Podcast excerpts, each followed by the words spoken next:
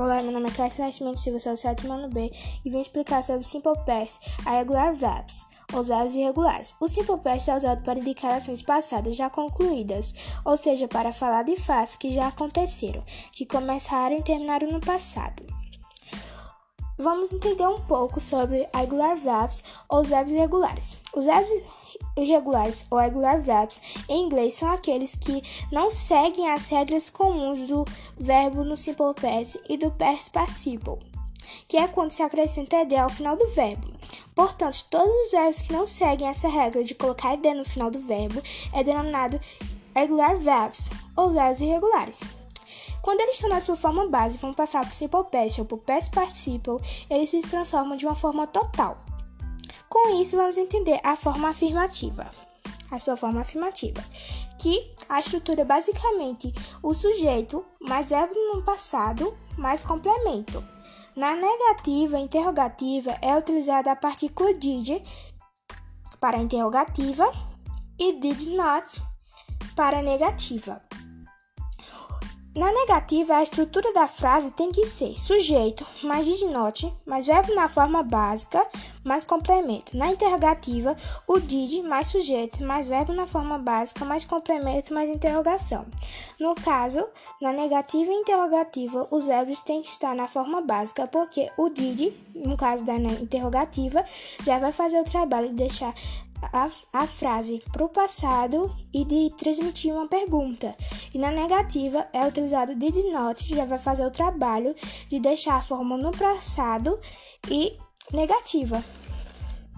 Para a melhor forma de responder, temos as respostas curtas. Para a positiva, podemos utilizar o yes mais o sujeito mais o did. Negativa, o no mais o sujeito mais o did not.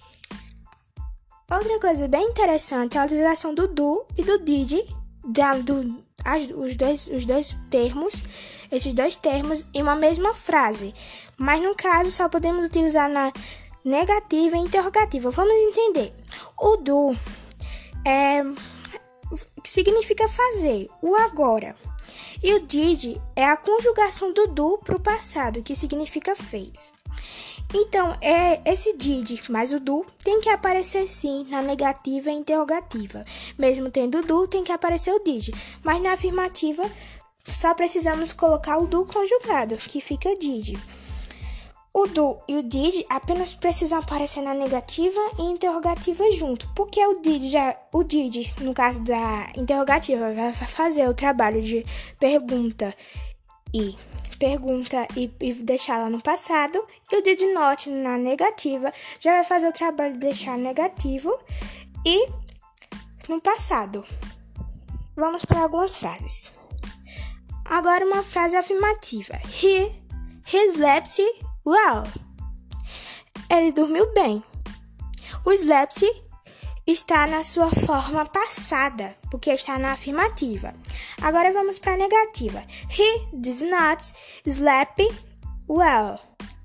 Ele não dormiu bem.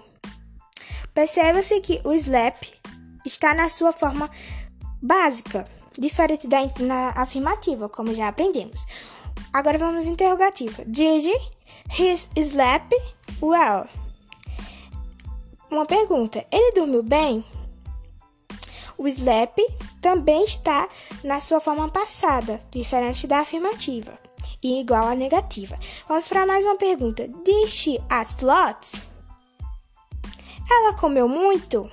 Agora vamos para uma pergunta Vamos para uma pergunta curta, uma resposta curta, perdão.